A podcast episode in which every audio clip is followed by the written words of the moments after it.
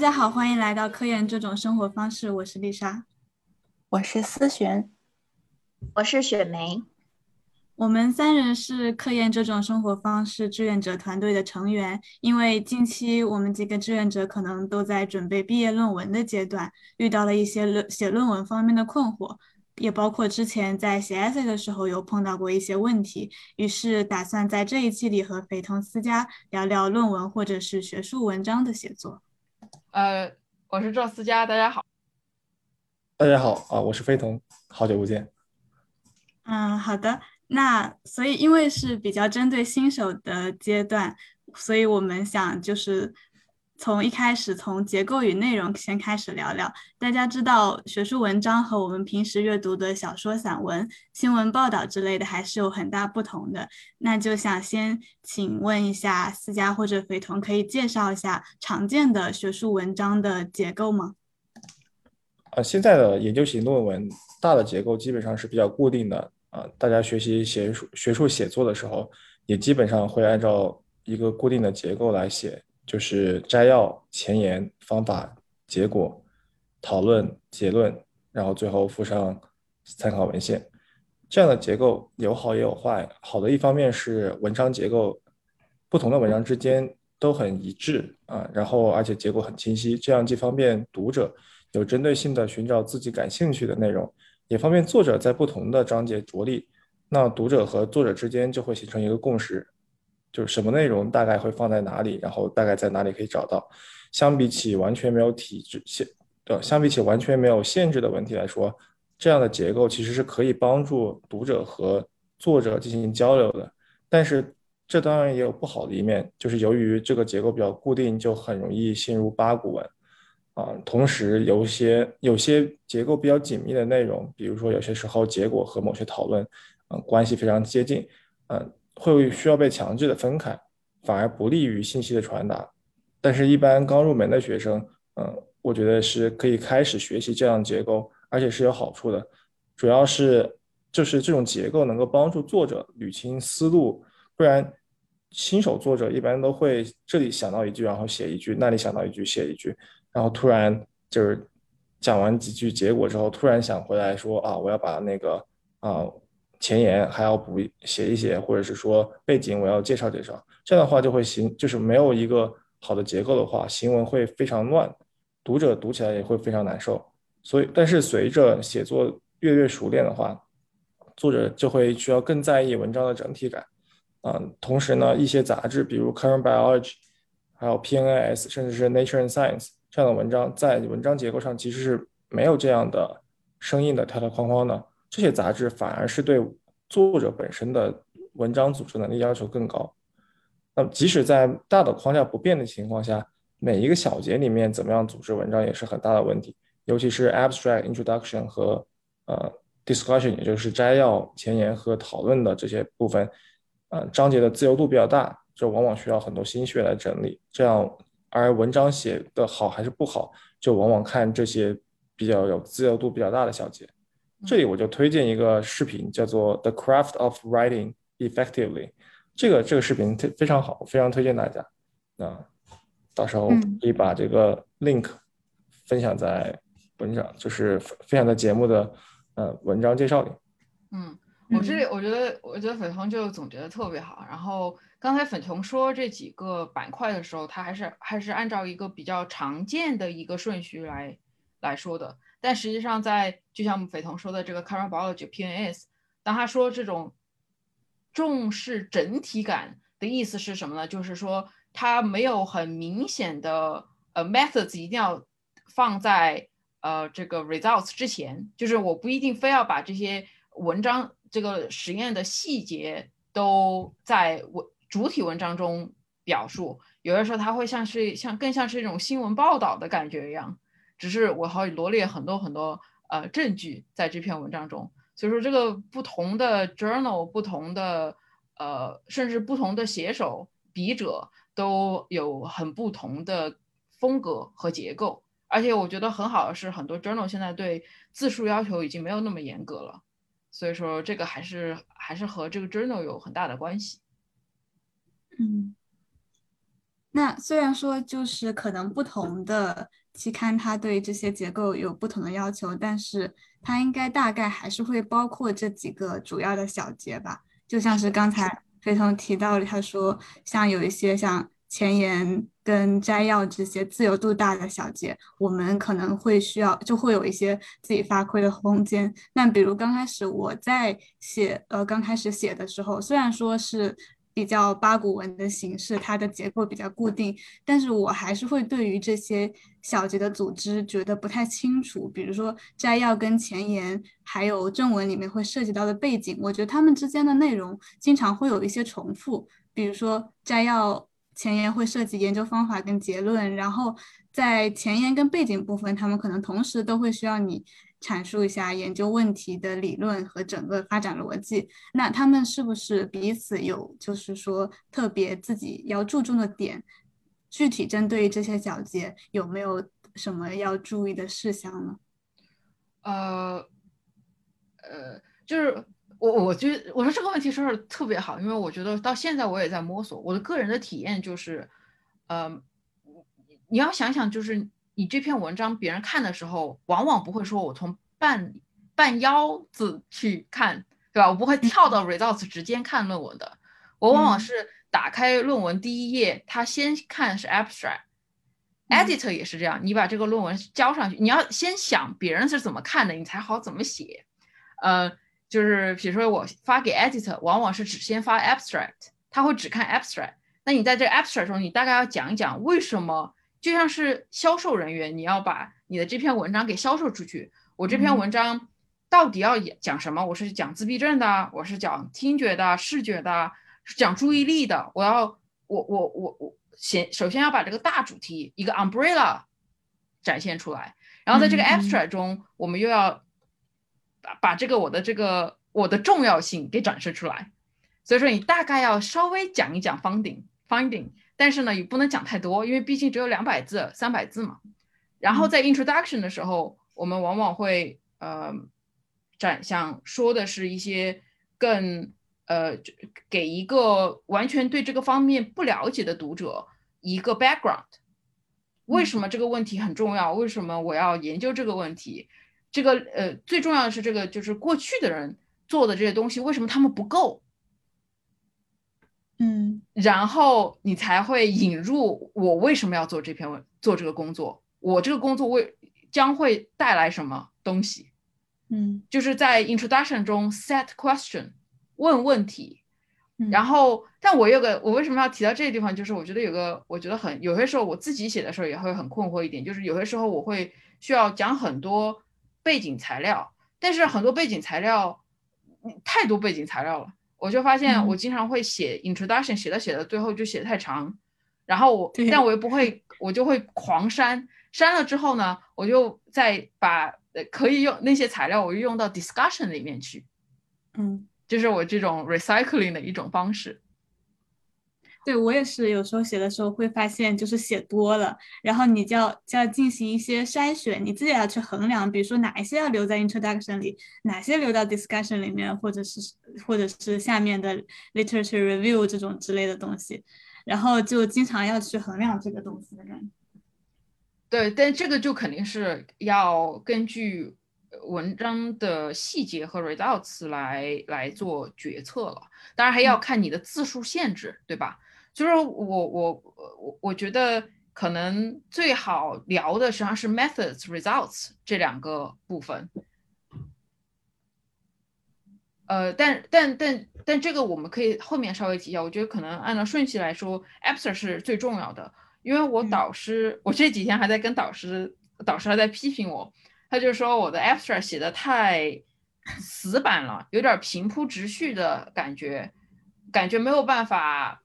一下子就变得很 impressive。我以前有一个感觉，就是整篇文章，我看别人的论文的时候，我觉得印象最深的就是 abstract 很好看，但是他文章整体写的很差。嗯，但 是他这个 abstract 确实做的就非常的惊艳，就有点像那个卖披萨的时候，他那个披萨不是上面披萨盒不是有个窗口嘛？然后那个窗口感觉就有很多很多 sausage，有很多很多香肠在里面，看到哇肉好多。结果打开了之后，发现整个披萨剩下的都没有香肠都没有，就只有那个角落有香肠，呃的感觉。这种照片仅供参考。对，哎，那你们有碰到什么让你们觉得就是有举个什么例子吗？我感觉我到现在好像也没有让我碰到过让我觉得好像印象特别深刻或者特别好的 abstract。那你去读 Nature 啊，就是偶尔你会读到一两个，就是你觉得 Nature 或者是或者是像那个 Sex Science、Psychological Science 的那种，就是就是顶刊，你会看到一些啊，这个 abstract 挺看上去挺厉害的，然后你读一读文。正文你会发现哦，这种感觉 哦，对对，但是但但是这确实是他的一个一个优点，就是这个真是个能力，这个这很这真很厉害。我我觉得不是一件很简单的、很容易事。我也想写的那样，嗯，对对。但但我说了这个两种不同的风格嘛，就是一种风格就是嗯。就所谓的 abstract 是一个全文的缩减版，然后你就把每一部分你你做了什么，然后你缩成一句话，然后凑成一个 abstract，然后这个其实是很常见的，在在尤其是在比较早期的这种文章，你会看到他们的 abstract 非常的平铺直述，啊，我就告诉你我这个文章就干什么，就是就 literally 就是你可以听到啊，你可以看到就是他第一句话就是写 introduction 的，他第二句话就是写 method。第三句话就是写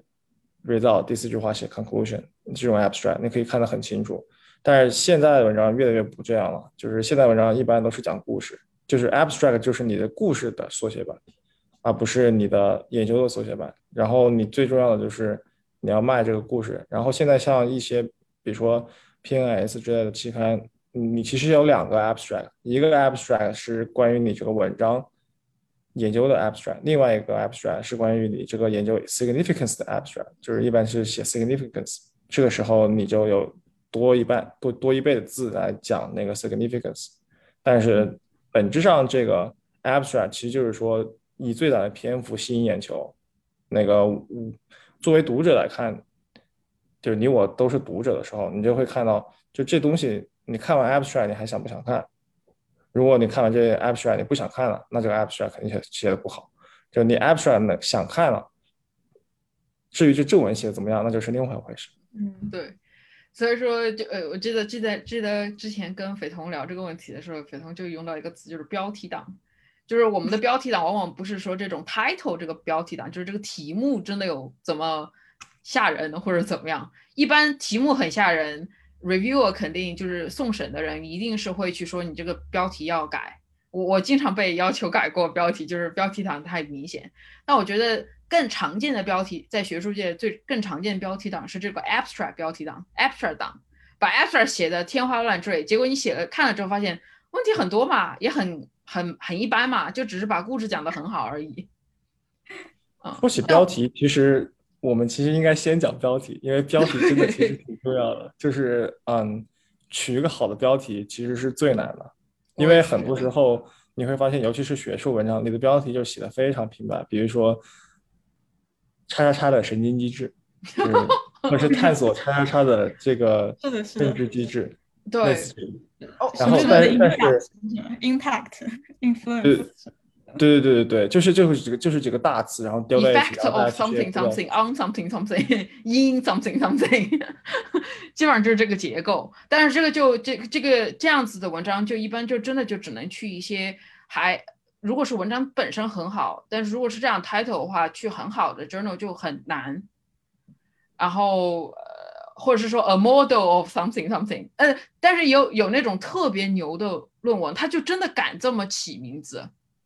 呃，他就他很正，他他一下就镇住你了，然后他也是可以的。其实这个东西是，我觉得就是取名字最终呢，就是也只是一部分，对吧？就是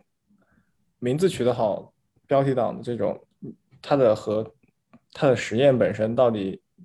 有没有关系，这个不好说。有一些东西我就是研究做的很扎实，那我就取一个非常朴实的名字。那也一样的，就是砸到你脸上，你也觉得哇，就是这很厉害，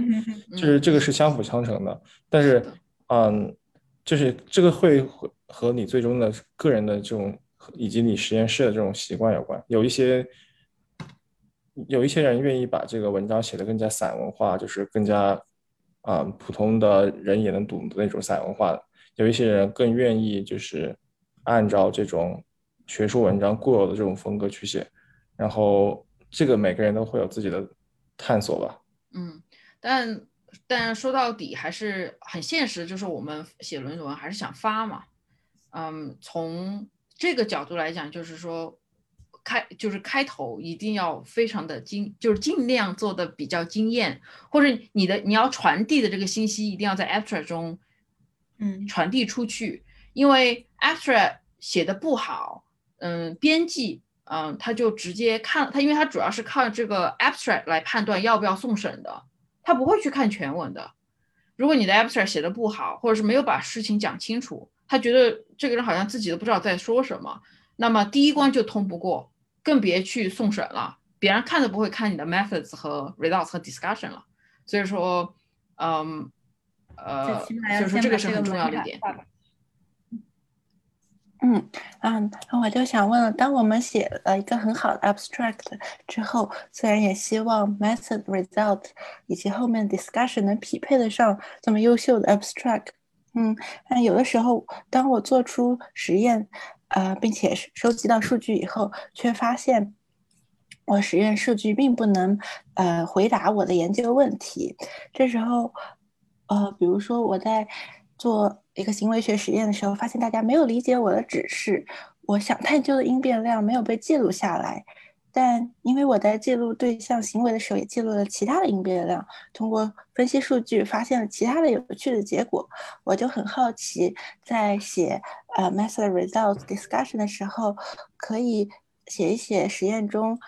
发现的其他结果吗？以及它需要匹配我们的这个 abstract 或者是 title 吗？这个完全可以啊，而且这个有很有可能你的 abstract 要根据你的。这个后面的新的行为分析、数据分析来重写嘛，就是很多时候你的研究就会发现，你研究的数据和结果不能回答一开始的研究问题，因为你在没有研究数据和结果的时候，你对于这个研究问题只是有个假设，或者是有一个大概的想法，但真正当现象出现或者是实验结果出来的时候，你还是得尊重实验事实。这个时候很有可能就需要重复，就是就需要重新来思考你一开始想的这个假设是不是合理。所以有很多情况下会大幅度的改变啊，这是很正常的。而且你去想嘛，就是有一些做纯理论的，他们都没有自己的实验，还不就是看别人的实验数据和实验的呃，就是设计。然后再从已经有的实验数数据和实验室设计中，通过数据分析来找新的内容。嗯，所以大家的题目一般是做完实验以后再起的吗？呃，写完论文再起的。如果是我的话是这样。学学长，你你那不是你是怎么样的呢？就是嗯，实际上你一开始想的这个。文章，比如说你在做完实验之前，你想的这个文章的样子和你做完实验之后想的文章的样子是完全不一样的。然后你读完，比如说你在读完一些其他的参考文献，或者是你在去把这个搁文章搁置一起，然后过一两年之后重新想这个文章，就又是完全不一样的。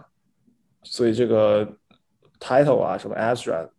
其实本质上都是很后面来才写的，它是对于你已经写的其他部分的一个精炼。而不是说你的其他部分要被这个 title 和 abstract 来限制住。是的，所以说这个很有意思，就是说把这个说清楚了之后，反而会觉得这个科研写作是一件很妙的问题，因为读者是最先看到你的 title，然后还 abstract，再去看他其他的东西。但我们做的时候是完全反着方向来做的和写的。是的，除非你是写那个。对吧？除非你是写哲学论文这种，或者是这种理论文章，你一开始就知道你这个理论，你想把它建构成什么样子，然后你可能会从头开始写。但是如果是这种 empirical 的文章，你基本上都是从结果开始的。还有很多更加 data driven 的人，就是我先收完实验，我这个实验反正就设计成这样了。我收完实验之后，大数据分析，我分析出一个结果，再反过来重新写文章。对，但是这里要说一个例外，就并不是都是这样，因为这样听着觉得啊，感觉好像是有一点奇怪的感觉，有点不太对这个感觉。嗯，还是有例外的，就是现在我们也意识到了这样子的一个，如果你是一个很做的是好科学，那这个不是问题，只是讲故事的不同方式嘛。但是如果有些人他不是那么老实，或者他做的不是一个好科学 good science 的那种的话，那这个这样子的一个写作结构和方式就不是特别的完美。那么现在确实有新的一种方式，就是叫 pre-registration，就是你先去把你的整个 theory、你 hypothesis 和你的 methods，你要做什么 analyze 全部都写出来。它已经基本成了一个完整的论文了，你提交给 journal，然后说我我想我想做这样的实验，如果我结果出来了，呃，我把这个论文完整了，你能发吗？他们是很多 journal 现在都可以接受这样子的呃 pre-registered reports，那这样子的论文往往就是真的就是先是从。它是个完全 hypothesis driven 的一个一个结构，虽然它论文结结果看起来是一样的，跟我们其他的论文看起来不一样，但是这样子的论文，它就是在呃，它就是在做实验之前就写好的，所以说这一点要大家要注意它们的区别。哎，那这样子的形式是现在是呃，会是会像意味着比较好吗？还是说？这个主要是因为以前有这种 p hacking 这种问题嘛，然后导致结果不能重复嘛。因为很多你文章纯 ad hoc 的话，你就会发现，慢慢的这个方向就是我我有什么样的结果，然后我再 manipulate 我的结果，然后啊再再重新来，就是有时候会为了得到一个结果而操控数据。然后这样 pre registration 的话，就是说我从一开始就告诉你我这个数据分析会怎么。怎么做？然后因为呢，我有这样一个假设，我要做这样的数据分析。然后这个这个 intention 就是这这个想法就是说，那如果你啊事前告诉我们你要做这样的啊 a priori 的这种分析，就是你已经是想好了要做这个分析，那你分析出来这结果显著就是显著，不显著就不显著了，不存在就是说你到像之前一样，有可能这个一个写一个。数据出来了，然后你这种分析方法不显著，那种分析方法显著了，然后你就用那种分析方法，然后写篇文章，就这是为了这个 pre-registration 是为了防止这种问题。嗯，呃，这个这种 pre-registration 基本上就是我们可以想象中科研写作比较好的一种方式了，就是从各个方面都很好。但它有一个现实的问题，为什么？那为什么我没有，我还没有这样子做呢？它有个很现实的问题，就是，呃，它的周期很长，就是我我要等着它 review 完了我的 pre-registration report，我才去做，我都不知道等多久。嗯，有些问题，比如说我要研究新冠的问题，那这个新冠都过去了，然后我这个 pre-registration 还没下来呢，data 也没法收了。那其实，那你也可以先可以先做嘛，就一边那个，然后你先做，然后你就不可以。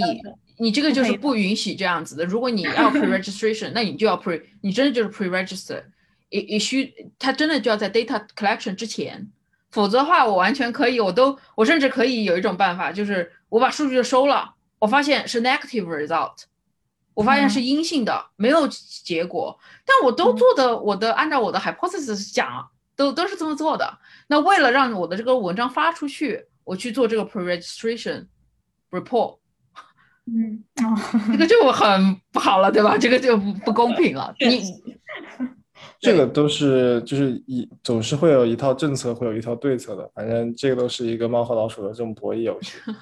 啊。也我觉得我们不用这不用陷在这个问题上面，还是就是 assume 我们大家都是美诚实的研究者，是吧？然后写一篇真正能够反映我们自己研究的结果的，那这种。我们可以专门开一期，要从从另外一个角度讨论如何 manipulate 这个事情，对吧？然后我们可以从那里 看，就是学会怎么作假，才是才知道学会怎么变伪嘛。对，那我们又知道下一期、下下期要讲什么了，很好，很好。那那讲到这里，如果是这样子的话，我们那呃，如果先不讲这个 pre-registration 的问题，我们是应该要按照就是我们做完实验之后，比如说到得出了结果，然后再开始下笔写文章吗？还是就是像你在做的时候，你做实做实验、设计实验的时候，你就比如说先把 method 写了这样之类的。我这个不同的人风格差别很大。我个人是，我觉得我个人习惯不好，我一般会等完，就是等东西出来之后才写。但是其实我推荐的是，就是不断的写，就是不要等到最后才写。比如说你做完一个实验，你就可以写 method。然后你不这个 method 你不一定要写的非常精确，但是你要开始写，因为从头开始写比改是难很多的。就是你已经有一个文本再去改，其实是要快很多。然后你分析数据完了之后，你就你就你就写这个 result 大概长什么样子，然后把图做出来。然后等你这些不同的这些点都已经有了，然后真正比如说你老板要愿意给你发了，或者说你觉得可以发了，这个时候你就把。东西拼在一起，然后按照一个顺序拼在一起，然后你再在这个上面来写你的 introduction 或者是 discussion，我觉得这样会就是这样的体验会好一些。那另外一种情况就是我我一开始就不写，一直等到我最后写完了，就是实验做完了，然后哎那个我们要开始投了，或者是说哎那个我毕业了，嗯就就是毕业就两个月之后的事情了，然后我现在从头开始。然后一点一点从头开始写，这个写作过程我也是写过的，也非常痛苦，因为一开始见的是就是看到是一张白纸，然后你就想你要写一个一百多页的论文，然后从零到，然后你什么材料都没有，然后从零开始写，这个过程这个过程是非常痛苦的，所以我个人还是推荐大家平时都多写一写，写一些片段，然后到时候等你真正要写的时候，你就可以把以前写的文东西先挪进来，然后再去改这个。对你自己也其实是有帮助的。嗯，是的，我我也是感觉，嗯，我也是感觉这种方法可能还就比相对就对我自己来说可能比较适合我。我之前也总是觉得可能要比如说看完所有的文献，产生了一个很完整的框架，或者是做完实验得到一个你明确的有意义的结果了，再开始写作。我觉得这样可能就可以。目的清晰一点，然后想说减少修改，但其实后来发现修改是肯定少不了的，也不可能一开始就有一个特别完美的框架。那边做边写反而能够帮你整理思路，特别是对于就是说写论文的新手，也是一个练习你这个写作的过程，就有点像是滚雪球一样，一点一点积累下来，最后可能就水到渠成了。就比我。把所有的东西放在脑子里，想要最后一股脑写出来要要容易的多。然后我觉得后来就是在写的最后写的时候，也会发现你你之前积累的那些段落都不会白费，他们可以用来记录你自己的想法。然后我也可以通过他们发现其中是不是存在一些逻辑漏洞，或者是去引导我去搜索更多新的信息。这样对，那我也就是泼一个冷水啊，就是。话大家都嗯，道理大家都懂，但是真正做是很难的。嗯，是的。然后特别是新手，就是真的，你我我我就在想，我刚才我在听你们说的时候，我就在想啊，我在博士刚刚开始的时候搞研究，刚刚开始的时候，都嗯做个实验都觉得手忙脚乱了，我还要把东西写下来，还要能够写的给人看的程度，我觉得是。很打击我积极性的 一件事情。那我我给一 个更实际的一个建议，就是我我是就是如果我就在想，我是什么时候开始写论文呢？就是现在我已经写了好几篇论文了，我是坚决的在和导师确认这个论论这个结论能发的情况下，我才会去写。嗯，但是呢，我不会是完全什么都不记得了，就是我的东西不会完全没有。我，但我也不会是写一，不是说开一个 Word document，哦，把 methods 都放进去，我不会，不会这样做。我会怎么做呢？就是说我每一个实验，呃，都会有一个文件夹，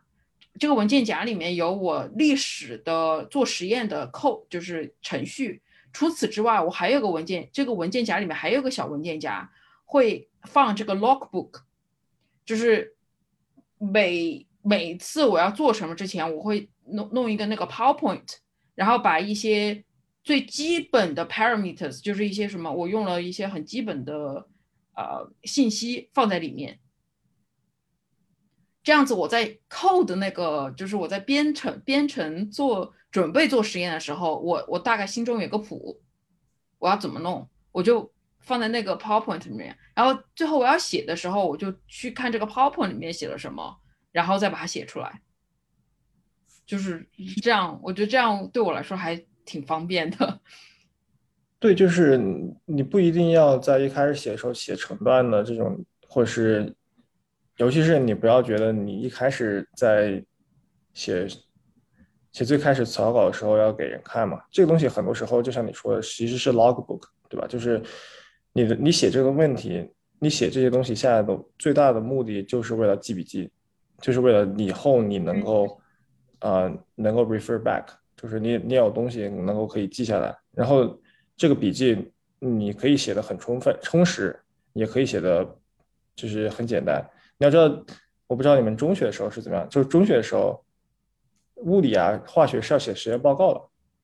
然后那种其实是很有道理的。就是你你在写一个，你在做完一个实验的时候，你就写去写实验报告。你可以想想，就是你在嗯现在在做科研的时候，你不一定会要写一个 full report，但是你会要记录下来。然后因为将来，嗯，你的文献其实就是一个完非常完整的实验报告，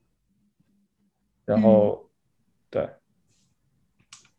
是的，但是唯一一个和中学的时候，我觉我觉得跟中学你说的这个例子特别好，完全就是要这样养成这个习惯，而且这个习惯实际上没有我们想象中中的那么难，呃，但我觉得唯一有一个比较大的一个区别就是说，我们现在要是做这种呃也实验，在这个 logbook 里面有个很大的区别就是。我们会在 log 我我至少我会在这个 logbook 里面写上我的 hypothesis 和 expectation，就是我我我猜这个结论是什么。但我估计在呃中学的时候的 report 里面是不会有这么明显的一个呃对啊，那个时候你不存在这种探索性的东西嘛。这个时候你现在做的是都是前沿的研究嘛？对你你其实你说的这个写的东西就是。我其实想说的就是，你在实验中你就要写的，这个并不是说你就你实验中你就要把这个 method section 写出来，而就是像你说的这样，把一些重要的这种细节或者是你的想法先写出来，等到将来你有东西去去啊，你真正要写完整的文章的时候，你有东西可以帮助你把这个文章搞出来。是的，嗯嗯。那呃，说到这里，我就想问一下，就是呃，学长学姐，就是你们写文章的时候，就是你们认，就是最后写出来成文的那个文献，你们觉得是你们自己认可的吗？或者是说，你们拿出来这个文章的时候，你们就会很有成就感？就就按我现在来说，因为还写的很少嘛，文章类型，然后写的数量也很少，然后写出来之后，其实很多时候我连可能连自己都说服不了。那你至少得说服你导你导师对吧？就是就你就是在你能够说服自己和导师之前，你这个文章会要不断的改，不断的改，不断改，不断改，至少改到最后，你至少得说服你和你导师这两个读者，别人。然后如果你要发表的话，你至少能够说服你的 reviewer 和 editor，对吧？你至少有那个四五个读读者是你是要说服的。你如果自己没有说服的话，啊，那就只能改？就是那平常平常做你们做实验，然后还有自己练习的时候，嗯，就是能达到说服自己的这个目的吗？我我觉得这个是个伪命题，就是嗯，但但有可能是就是不同的实验室和导师的区别吧。我觉得如果这个，因为我都能够我我做实验之前，我一般会有个预测，我大概这个结论是结果是什么样的。就嗯，我会提供不是唯一的一个结结果，就有可能是阳，不仅是阳和阴的问题，它它应该会有不同的 pattern，那应该不同的 pattern 我该怎么解释？我会我们应该提前想好，嗯，如果发现这这些 pattern 好像不能够容纳所有的可能，那就说明这个实验设计的不够好，那就要那就先不要做这个实验。那我们换嗯，但是这个这个是个前话了嘛，对吧？我们现在在说论文这个事情，如果我所以说这个就是为什么我说，如果是我的，是我现在是我的事，我是绝对是要等到我导师说写，把它写出来。我我应该是先做一个 presentation，我把我想讲的东西都放在一个 PPT 里面，然后给我的导师和我的同事讲。他说嗯，这个可以，嗯，然后导师说好，开始写，我才会去写。这样你怎么写出来都不会说是我连自己都说服不过去。哦。对，我觉得这里有两个层面，一个是你这个研究你信不信，另外一个是文章写的你觉得好不好。就如果说你的你不不把这个文章完全写出来，就是只看你的研究，就像思佳说的，你你展示研究和思考研究，你可以通过 PPT 或者是通过一些小的 slides，或者是通过图来构成一个逻辑的顺序，对吧？逻构成一个逻辑链。如果你发现这个逻辑链本身有问题，那这个时候。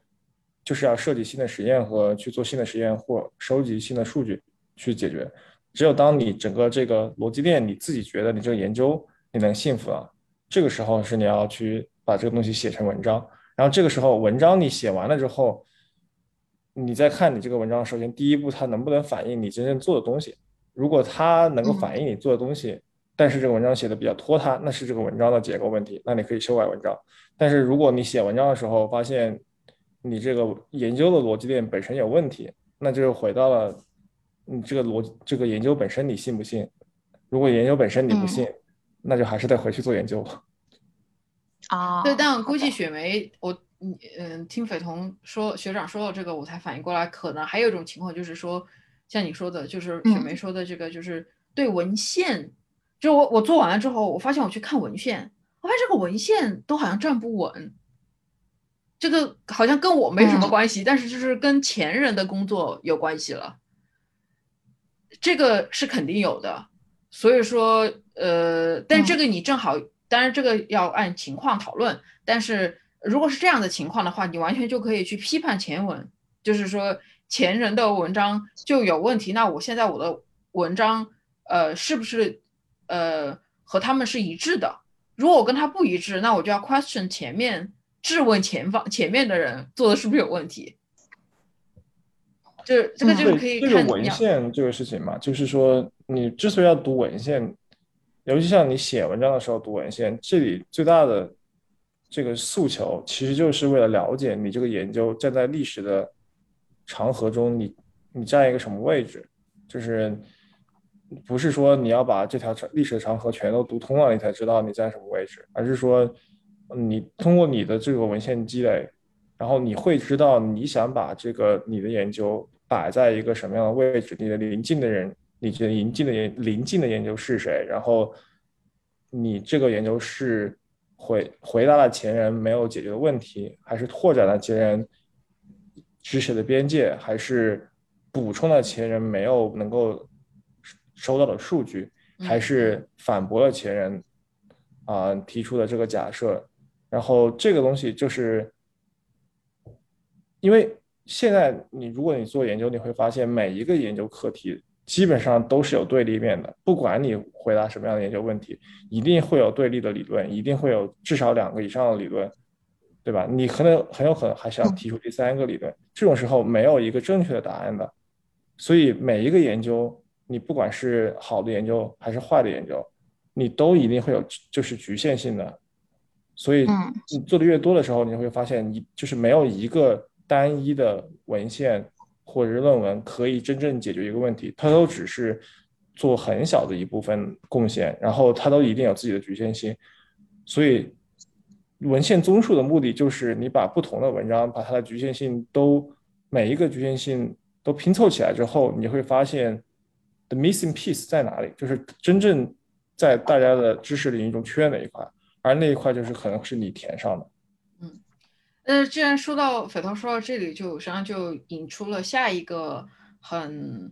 自然的问题，就是那用什么顺序来写文章？对对吧？因为实际上刚才说了，你说了很多就关于这个 introduction，那是不是那是不是我应该先看了文献，我再去写呢？因为就有可能我我发现写我我看了你有读过施一公老师的回忆录吗？他没有没有没有，你你讲一下呢？我觉得施一公老师当时提到了一个，就是说他在啊读书期间，他们有那个有一个导师。他是不读文献的，他是只做自己研究，只要写文章的时候才读文献的。我以前觉得这匪夷所思，后来发现挺多人是这样子。是的，我也是这样的。就是你新手就会觉得啊，我要读很多文献，确实你要读很多文献，因为你不是这个领域的，你不是这个领域的人，所以你不知道这个领域的问题是什么。但是你如果在这个一个研究领域混迹的比较久，你会发现大部分文献都是很 trivial 的，然后你在。如果把自己放在文献的海洋中，你往往容易迷失自己的方向，因为你去追文献，你永远是追不完的。每每周都有很多很多文献出来，而真正要真正能够要找到那个问题，其实不是单纯从从文献里得到的，而是通过自己想的。所以现在很多，所以后来后面等你有就是对有经验的时候，你会对文件更文文献更加选择更加有挑剔性。而且不一定是一开始就是说我要读大量文献，而而且文章就是，啊，写文章新手就很就是因为你读的这个过程是从前到后读的，然后就觉得你要从前到后写，然后你先写写个摘要，然后根据摘要写个前言，然后然后再写方法。但其实你真正做完研究的时候，你会你会发现，啊，这不会是这样子的，就是你作为一个研究的作者。或者是文就是文文章的作者，你其实是不要不会按照这个顺序写的，嗯，很多时候就是你做研究和读一个研究之间是有很大的这个沟壑的。比如说我前段时间我从一个朋友那里学到，就是你读一个文章，你会觉得啊，图一、图二、图三，对吧？研究一、研究二、研究三，你他是这样写的，你会觉得哦，这个想法很精妙。但是你觉得哦，怎么想出来的？但实际上人家可能不是这样做，人家可能就先做了一个实验二，然后他通过实验二画了一个图三，然后但是他在实验二的时候，他觉得自己可以，就是稍微跟就是重复一下，或者是啊扩展一下，然后他做了一个实验四，然后通过实验二和实验四，他又发现这个设计可能太难了，因为他做两个实验之后，他知道这个实验可以简化，于是他设计了一个实验一和实验三，因为实验一。啊，然后同同时又画了一个图二，这个时候他有四个实验了，他从头再回回过头来看四个实验，他发现实验一是做的最简洁的，然后是最容易说最能说明问题的，然后是一个最容易被读者接受的，所以他就这个实验一就被摆成了实验一，他做的时候是实验四，但是他实际上他写的时候是实验一，然后这个时候实验一的结果就变成图一。对吧？然后这个时候，他他在组织行文的时候，他会根据读者的需求来重新重新调整顺序，然后把这个实验安这材料安排由浅入深，然后变成一二三四。那你真正做实验的时候，你其实是四三二一或者是二三四一这种不同的顺序写的。然后如果说你要在读文章，你就去想说你要按照这个实验，比如说你是个读者，然后你说你想按照一二三四去做这个实验，你很有可能。你同样的，如果是在一个平行宇宙的，你你是按照一二三四做出来，你很有可能做完两个，你就你就不知道还要想出实验三了，因为实验三不不是通过实验二来想出来的。真相了，真相了，真相了，是这样子的，就是就是就是就是就是你作为作者，你写文章的时候，它不是一个线性的过程，很有可能是你做了后面的实验之后，你会发现跟前面你实验设计不匹配。或者是你开一开始的假设不匹配，然后你重新做了一个实验，然后重新根据实验重新建立了一个假设，然后捋了一个顺序之后，发现一二三四。所以这个时候，你真正作为一个读写写作就是研究者的时候，你要你要做的是不断的重新 synthesize 你的研究结果，然后在不断的 synthesize 你的研究结果的时候，你会出去找新的文献，然后这个文献你一开始比如说。你想着那个做实验的时候，你是读了十篇文献，然后你发现你最后做完了之后，你重新写文章的时候，这十篇文献一篇都没有 set 到，为什么呢？因为这那十篇文献已经和你现在真正的文章已经毫不相干了。所以这个时候，嗯，就是不用被这个所束缚，啊，有当然也也有人会就会说啊，那个我是不是在，是吧？离开了初心，然后再作弊，然后强行解释这个，我觉得也不用想太多。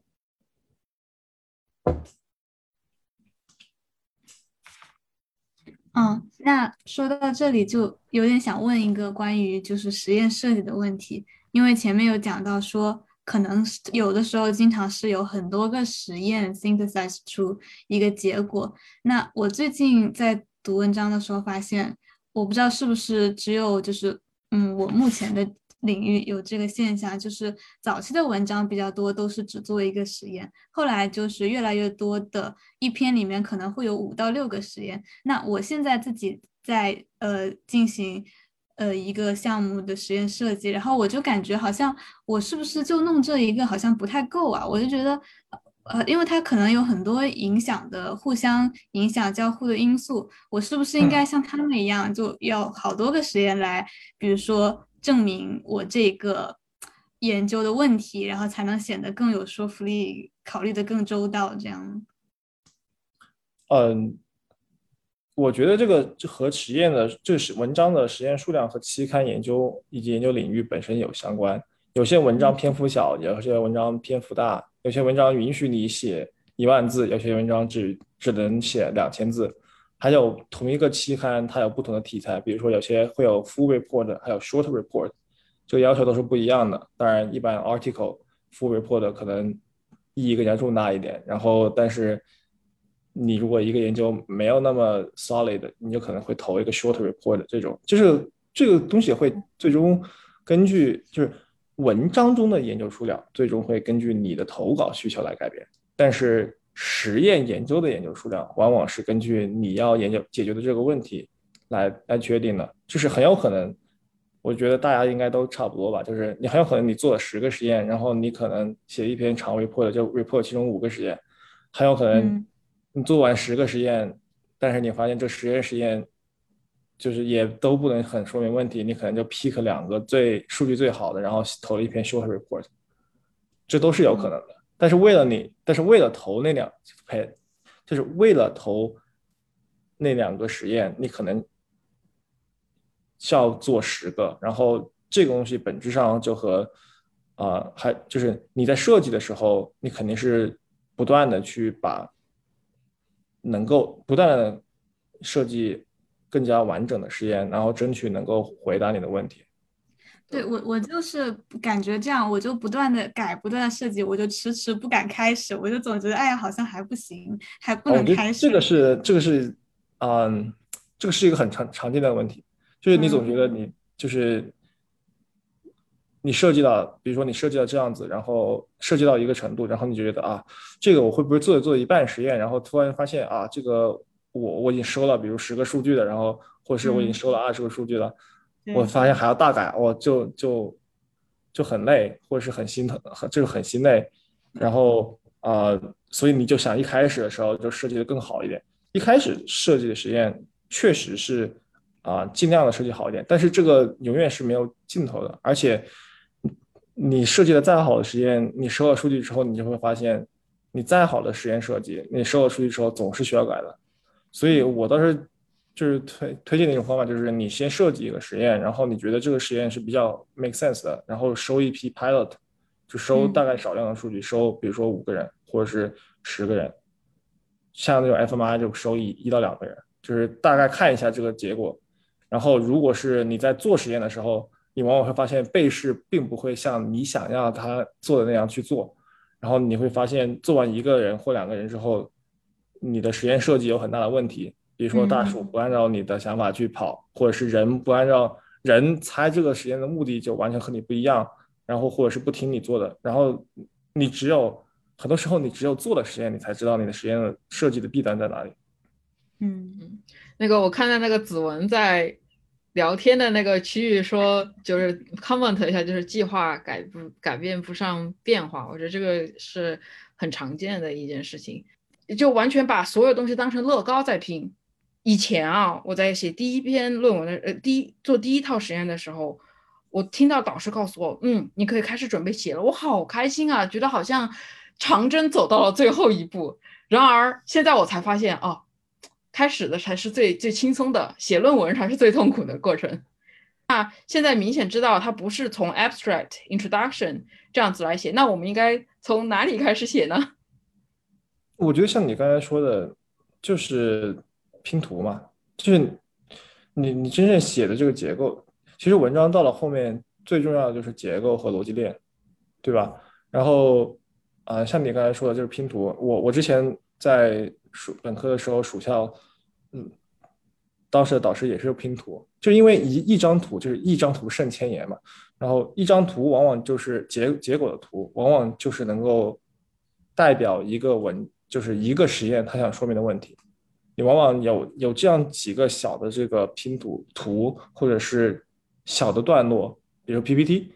然后你有几个 PPT slides，然后你就看你能不能通过这个 slides 来讲一个故事，然后不断调整他们之间的顺序，然后跟别人去聊。这也是为什么学术会议有时候很重要，你要给个 talk 或者给个就是 app 那个给一个啊 presentation，就是你通过这种。交流很多时候是，就是强强强迫你去找你的这个逻辑点，然后你在交流的时候，你不可能给他一篇完一篇完整的文章，你就是给了一些 here and there 的一些小的点，是。然后等你把这个这个东西拼的差不多了，然后你就开始写，然后用用英语或者中文的句子，然后把这些小的图变成一个完整的段落。我觉得这样是比较 make sense，就是。这样是大家我看到的，经常是这样做的，就是很少有人已经写完完整的。然后你把这个完整文章写完之后，每个段落或者是每几个段落，它其实是一个小的这个块，然后很有可能你修改的时候，你要不断的挪动这个块。是的，所以说这个就和这个八股文又有关系了，就是为什么我们论文要要弄成这样子个结构，因为就是好挪，好好好去。好去做这个变动。如果你的这个你自己写的时候结构都不明显，你自己都忘记了，哎，我当时写的这段放哪儿来着？嗯，所以说就要有这样子的格式，不仅是帮助读者，也是帮助我们自己，甚至是帮助还在写的自己，按照什么顺序来写文章？我就是先先画图，先把图给画出来了，大家所有的 author 坐在一起，觉得嗯，这个图好看，很好，这个顺序很好。然后我们再来写，写的时候我再去呃再去调整，可能最开始的图和最后的图完全不一样了，因为我可能颜色都换了，还有甚至是结果都换了，因为我可能在写的过程中，我又要去发现一些，对，就是看图说话，就是这样，看图说话，对，是的，是的，所以说，嗯，但是这个可能还是跟领域有不同，但是我觉得这个应该是比较共通的，而且我我觉得这个和这个。读论文也有关系，就是我不知道大家是怎么看啊？我一般是看论文，我从来都是看完 abstract 直接看图。有有的图画的好的，真的特别清楚，然后让你一看就就能够知道。嗯，那如果我们有了一个逻辑链和有一些拼图之后，我们在语言风格上需要注意什么呢？我最近就遇到了一些困惑，因为我在写实验的道德申请。在描述我自己的实验的时候，就被要求用二百五十字给 layperson 描述一下我究竟在研究什么。你要是解释一下 layperson 是谁是什么？好，layperson 就是指嗯，不是我们本专业的，并不了解我们专业术语的普通群众。嗯。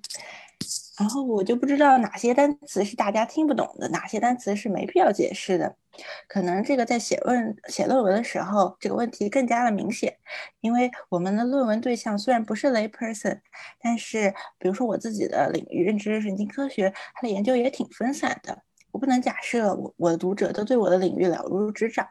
所以。嗯，比如说我的研究概率，我就不知道我是要给大家用数学的方式解释一下概率是什么，还是给大家举个例子呢？所以我就想问，嗯，在论文的语言风格上，我们需要注意什么？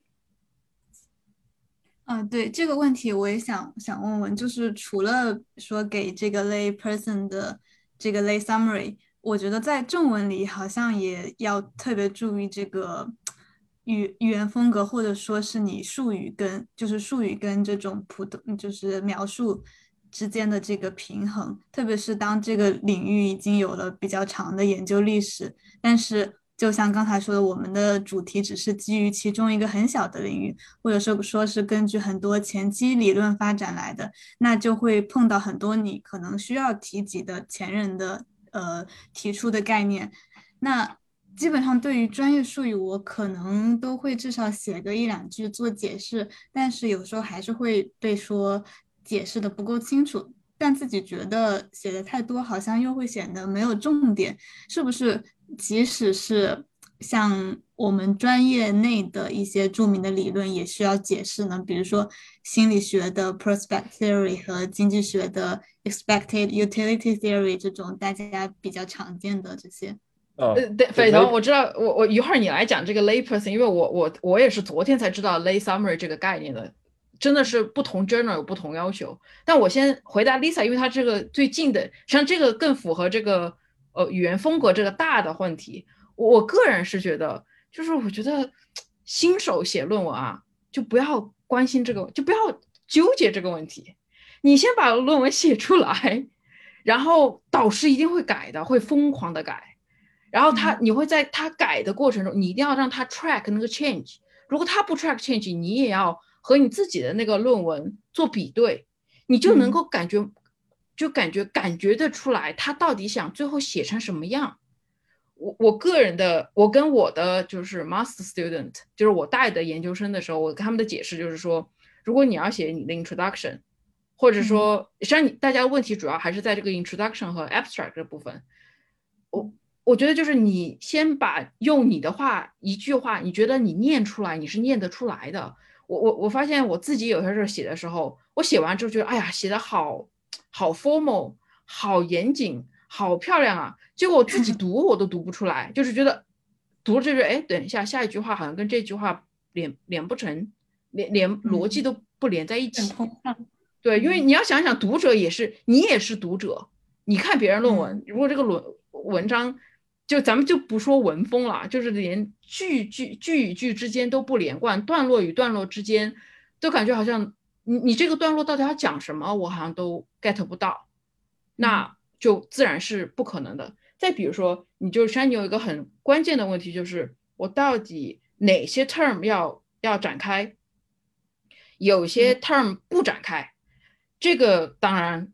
这个要根据你的领域做一个问题，这个要还要根据你要发的论文，你你去哪儿发也有问题。比如说我要发一篇呃自闭症的文章，我要是这篇文章一篇文章我现在已经写好了，我现在要决定要发哪个 journal。那如果我这篇文章就是去发到自闭症，就是 autism 这个 journal 上面，我第一句话都不用解释，autism 是一个 development disorder，就不需要有这么一句话了。对吧？但如果我要发在，比如说放在一个嗯，Plus Biology，或者是说 eLife，呃，我不知道其他的还有什么大家常看的这种嗯，这种这种这种期刊，那么我肯定开头第一句话一定要说 Autism 是什么，它有什么特征，对吧？因为大家不一定知道。然后你提到了一个就是心理学和经济学的这些 theory，但我我举的这个例子非常的 obvious。但比如说你的这个 perspective theory，说实话我就不知道是什么。虽然我我我我也好像在心理学里面 学过一点东西了，但我就好像不太明白你你你要讲什么。其实这个问题是我当时在写课程的那个就是 essay 的时候碰到的。然后我当时想的是，那人家。改我这个这个文章，那他在这肯定是应该是在这个领域的，那起码是对于我。这个很著名的这个东西应该是有了解，所以我就只是简单的讲了一下，然后他就说，呃，还需要再扩展开来讲。那我就想说，我在写论文的时候，我是不是就应该提前注意到这一个点？那我在写的时候，可能不要不要等老师改我的东西，在我写的时候就先注意一下这个问题。不过就像刚才你可能说到的，就是可能会比较跟最后我们，比如说，呃，比如说我们论文的。呃，就是投稿的期刊，它最后的读者会有关系。那可能最后我们再去看这个问题，这样。我有一个，我觉得这个问题实际上有个很好的解决方法，就是先来个八股文，就是一个一个大致的结构，就是我我我我就稍微展开一点点，就是比如说我们说我要像你这个问题上是在 introduction 这个问题上，还不在 abstract lay abstract 这个问题上面。那这个 introduction 你要先看这个 journal 这个大致的这你要 aim 的这个 journal 它的这个 introduction 要多长？你你看其他这个 journal 上面发的论文，他们这他们的 introduction 有多长？他们大概比如说如果是三段，或者有些时候是整整要两页。那么你就按照这个比例，你就前百分之二十，你就是做一个很大的 umbrella，你要把这个 theory 大概讲两句话、三句话讲。如果是两页纸，那你就用一段来讲。我觉得实际上就答案上是很简单的，可以。不行，后面让 supervisor 给你删嘛。就是这个事情是这样子的，就是，呃，这不是只有我们才会遇到的问题，大佬也遇到这样的问题。就是你不要以为只有你有这样的困惑，大佬也有这样的困惑。当年卡利曼那篇，Daniel Kahneman 那篇诺贝尔 paper，就是诺贝尔经济学奖那篇 paper，一开始投心理学文章也是没有人接的，就是后来后来投了，我记得好像是后来投了一篇经济学文章吧。然后然后他后来他早期的文章也都是投的很普通的杂志，直到后来他整个这个 perspective theory 建构的比较完整了之后。才投了一篇 Science，就他当时投文章也是，就是投投投到不同的期刊，然后那期刊那个 reviewer 就说你写这是啥，是吧？就这这都是这都是很常见的，就是不是不是我们才才有问题，那这个确实是有这样的，就是还是你的读者是谁？就是你你很长时间的经验，就是为什么你的导师比你牛逼，或者是比你比你现在。更有知识，是因为这个确实是通过经验来积累的，啊，他这个经验很重要的一部分就是通过不断的投和拖的，不断的写，不断投，来大概知道摸索和感受每个文章、每个期刊它的大概的受众是谁，它的大概的读者是谁，然后你大概你为了投这个期刊，你大概要把这个文章，就是你的这个文就是要写的多么专。或者是多么的普及，就像比如说思佳刚才说的，像 PNS 或者是 ELF 这种是 general 的文章，你就像你的很重要的一些概念，你可能就要解释。但如果你投一篇就是领域类的文章，比如说你投 Journal Journal Vision，然后你写一篇 gen Vision 的文章，这个时候你可能就不用解释一些 Vision 上面很基础的问题。然后你刚才呃，就是 Lisa 刚才说的那个写。啊，课程 essay 的时候，这个时候其实也是一个你的导，就是你的老师想要你想象的那个 profile 和你想象的 profile 是 mismatch 的。就你觉得你这个文章是写给你导师看的，你导师觉得你这个文章是写给另外一个人看的，然后所以你他希望你能够把这个文章解释清楚，而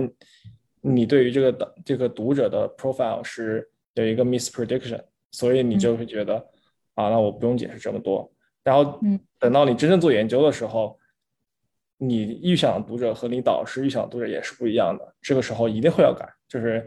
所以我觉得像思佳一开始说的一个很重要的一点，就是作为新手，先把文章写清楚。就是你能把这个文章写清楚，然后读通顺，这是第一步。然后在这个之上，我们再说怎么样强调某一个部分，然后。这个之上，你才能说组织说你这个这个概念你着重展开一点，然后那个概念不那么重要，这都是逻这个这个上面是逻辑上面的这种改编，很有可能是需要你跟你的导师不断的讨论的。嗯，了解。我也非常嗯。同意丽莎的问题，因为我也在写 introduction 的时候遇到了这个困惑，就是不光是对于名词的解释，还有文章的切入点应该是多大、多宏观还是多微观上，我也遇到了一些问题。比如说，我之前在做肠道菌群的研究，我就呃，我在做这个暑期研究之前，正好在上一门认知科学的课。因为课上我们一直在对于 functionalism 和 embodied cognition 这两个矛盾的认知理论争论不休，于是我就很高兴的在我的 introduction of my 呃暑期研究中写了肠道菌群对于认知能力的调控支持了 embodied cognition。结果我的导师看了就哈哈大笑，说我这个文章开头也太宽泛了，明明是一篇毕业 thesis，却像投 Nature Science 那些文章那样写的那么宏观。是的，我就感觉确实投不同的期刊，切入点也需要不同，考虑要考虑周到一些。我想先打，就是打断一下，就是大家觉得 Nature 是一篇什是一本什么样的杂志？你们觉得 Nature 是本什么样的杂志？要看它的子刊。就是就是 Nature 实际上是一本盈利性的杂志，它的受众是普通大众。它之所以 impact factor 很高，是因为很多人读它。这个时候，就很多人就会去读一读 Nature，然后经过很多年的积累之后，它就成为了现在一个所谓的 impact factor 很高的杂志。但是它本质上一开始并不是这样子的。然后它是一本盈利的杂志，所以有很多人，当然这个涉及到阴谋论嘛，但是我觉得也不无道理。就是他为了保持自己的盈利能力，他会。主动变得非常 selective，所以很难投。但是同时，因为它是一本所有人都会看的杂志，所以你写的你写文章的时候，你就会要写的非常的浅显易懂。你会发现，就是 Nature 上面很多很多文章，其实就是文文字反倒不如你，比如说 Journal of Psychology 或者是 Journal of Physiology 这种文章难读，因为它就是要照顾所有人。嗯，对。所以就是就是不同的文章，就是投递写作风格确实是很很有很大很大的差别。然后嗯，大家就是要透过现象去看本质，不要说这个，就是因为一开始大家对于不同的期刊的最大感受就是啊，这是一个 impact factor 很高的期刊，然后那是就是这是一个 high profile 期刊，那是一个 low profile 期刊，然后这是一个比如说这是一个 in impact factor 三十的，然后那个 GLV 或者什么之类，可能 impact factor 只有一和二。但为什么会只有一和二？就是因为真正读这个圈这的人确实没有那么多。就是比如说 General Vision 就只有做数学，就只有做视觉的人去读。但是 Nature 你什么领域的都会去读。然后由于你读的你你的读者不一样，所以你会要解释，就是你会要假设的东西就不一样。当你去开一个会是个视觉会的时候，你可以假设大家都是做视觉的。所以你你讨论的时候，你可以直接说一些概念，但是你同样是一个视觉的，你去开 SFN 的时候，你就会发现做 neuroscience 的人有一些做做听觉的，然后有一些做记忆的，或者是有一些做是就是甚至有些做突触的，他们根本就不知道你在说什么。然后这个时候你就你就会发现，你跟他们交流的时候，你会发现，你如果比如说你要投一篇就是 PNS 这篇文章，然后你假设你的读者是那个跟你开会的时候是旁边那个做大叔听觉的，你就会发现啊，你跟他聊的时候，你就会要解释一些名词。这个这个时候就是你多去见见人，然后多去感受一下，你大概会有一个嗯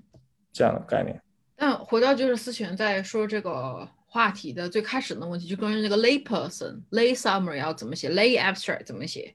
那怎么去知道我到底，呃，读者是谁呢？我觉得很直接的一个东西就是一定要去看看他的 instruction，就是一般来说，你说的是那个就是 ethics approval，这个时候如果你不确定，那你就一定要去问，你就去发邮件问你这个 lay person 到底是什么样的人，他可能会告诉你是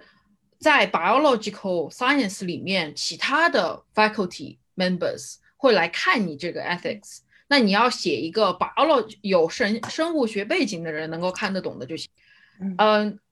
与此同时呢，就是比如说我再举一个更举一个例子，比如说，嗯，我刚才说我也是昨天才知道这个 lay lay abstract 存存在的。那如果你也有这样的需求，比如说你导师告诉你你要写个 lay abstract，然后你很懵，就说什么叫 lay abstract？那你就去看这个 journal，它一般会写这个 lay abstract，它为什么要有个 lay abstract？那比如说 autism，他就说的很清楚，他要这个 lay abstract，是因为他要给有 autism 小孩的家长和老师看的。那你大概就知道我要写个怎样的，他我的读者是什么了。所以说这个就，嗯，就是要去做这个 information check。嗯嗯，还是会对 lay person 有更细的限定的。嗯，是的。因为这期的录制时间比较长，所以说我们把它的内容分为了上下两期。如果你想继续听下去啊，了解更多该如何去讲论文这个故事，嗯，以及其他的该如何做这些日常的训练啊，写作训练，请继续的听下去，呃，关注我们的下一期内容，谢谢。那我们下期再见。